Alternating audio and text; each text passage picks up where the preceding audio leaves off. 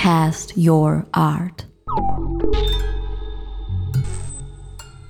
You are listening to the second and last part of our interview with the Berlin artist and composer Jan Peter E.R. Sonntag. He will present two of his major projects Gamma Green, exposed at the Kitchen in York 2006, and the multidisciplinary Sonarc project about the essence of electricity, as well as the possibility of domesticating lightning.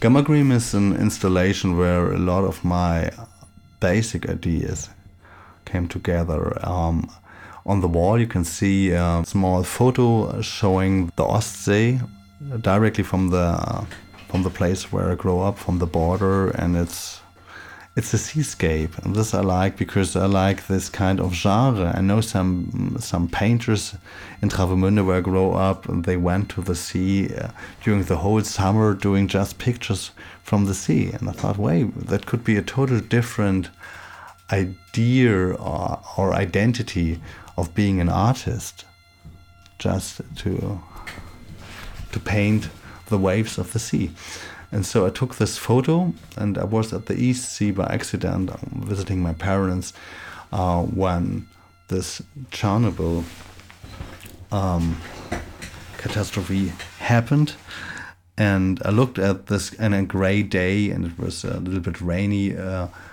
I looked on the sea and I thought, okay, in this grayness, uh, I can feel the radioactivity.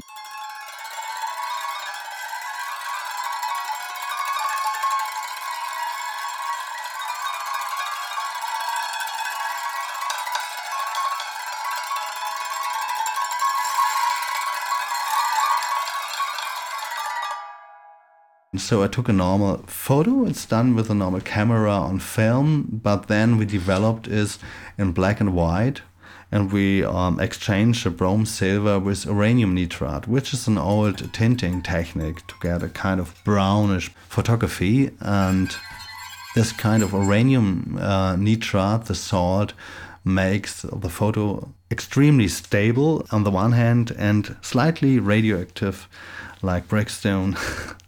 on the other hand, in, front of uh, this photo at the wall, um, there's hanging a kind of gamma sensor. So um, it's a kind of Geiger, a really special Geiger counter, uh, which counts the, the rest radioactivity. It's a military tool.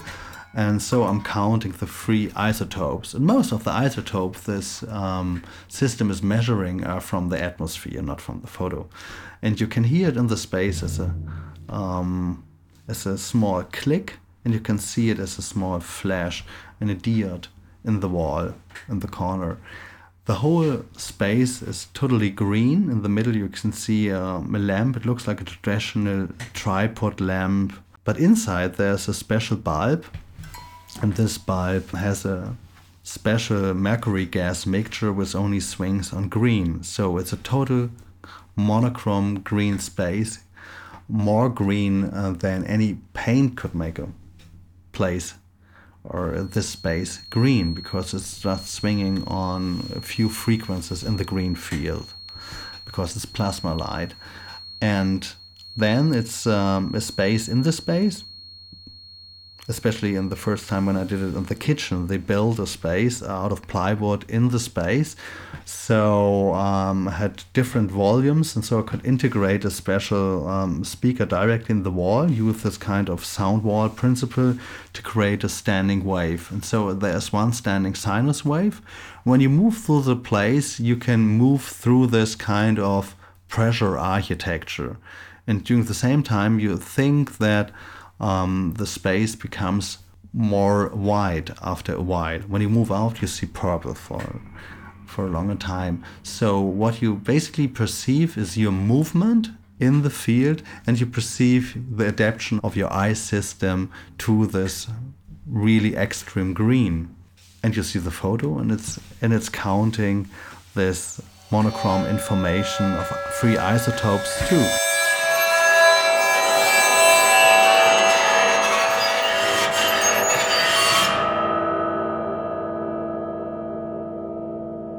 This is really a kind of basic piece because I used all the things I was interested in and total uh, monochromy as a kind of artistic statement and it's about perception. And on the other hand, I have this kind of private narration in the photo, and at the wall you, there is a, um, a small text from Jules Verne about the, the green ray, the last ray you can see when you're on the on the sea and sometimes under special conditions after you see the red of the sun you see a green ray. The freedom and autonomy which electronic media over their complete subsume to serial thinking is, from a sociological perspective, the objective appearance assumed by the mediators of the social mediators which take form when electronic potentials are shackled by the ideology of formalistic avant-garde. Thus, the dialect of compositional power consists not only in the contradiction between the omnipotence of compositional technique and the social powerlessness of the composer, but in the fact that art is intrinsically incapable of solving this intrinsic contradiction. Yet, the ratings, valid and great, are still granted today, and seem to aim at transcendence. Wolfgang Martin Stroh, 1974 44 444 octillion 444 septillion 444 sextillion 444 yeah the Sonarc project is uh, about the sonar arc first of all i wanted to, uh, to construct this kind of minimal interface in between um, a human being and an electric system so it's a kind of construction of a basic interface which has all the, the possibilities of all modern interfaces. The possibility of such a free command of sound production seems to be based only on the application of electricity for creating sound. And if we see how the reproduction of so many differences in tone was made possible through electricity in the telephone, our hope for the free command of sound must naturally focus on electricity from the Magazine for Instrument Making, 1887-1888. It became more a kind of media archaeological project just by accident because I wanted to solve the technical problem and uh, bought a lot of books. And after that, I thought, wow, the stories at the end they um, they, they can be more interesting than uh, just the result that it works because um, a singing plasma is not that um, not that interesting if you don't know what it is. 1874. The freedom and autonomy in which the electronic means goes thanks to its total incorporation into serial thought is from a sociological standpoint the objective appearance which approaches the mediator of that social mediator who develops under the captivation of electronic possibilities through the ideology of the formalistic avant-gardism. So after uh, some time, I thought, okay, it should become an opera where I can tell the whole history of this installation. At the same time, I can try to go my way through 100 years of electric interfaces, which is part of my history too. So it's maybe a little bit like a painter who is uh, at a certain point in his life asking himself, what is paint? What is the substance of paint? And so I asked myself, what is electricity? What is the substance I'm forming now for 20 years? And so this is a kind of question and game in this whole piece. Doughy region between the known and the unknown, which has always had a certain attraction to me. I think that the greatest scientific problems of the future will find their solutions here on this frontier and even further out. Here, it seems to me, lie the last realities. Michael Faraday.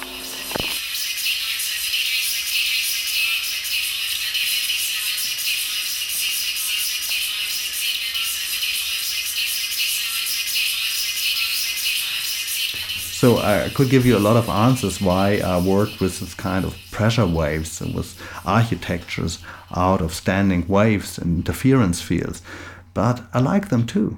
And sometimes I think maybe I like them because uh, when I grew up directly at the coast in the summer, I could hear um, this interferences uh, at the seaside when uh, this really fast, low sounds of motorboats in the air and they're like whoa, that was really this kind of humming was everywhere in the summer in, in Travemünde and I really liked it. And so my early installations sound a little bit like this.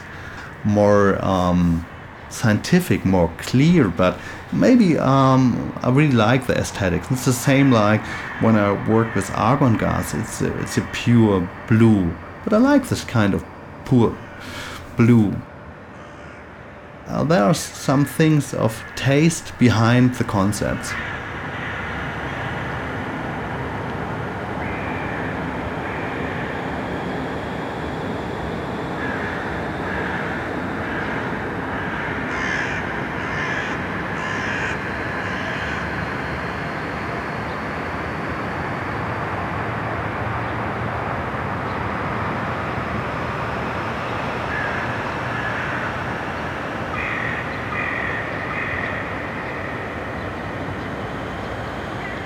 This was an interview with the German composer and visual artist Jan-Peter E.R. Sonntag, produced by Robert Schwartz, all music composed by Jan-Peter E.R. Sonntag.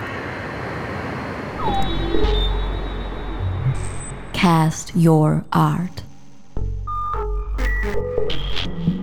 www.castyourart.com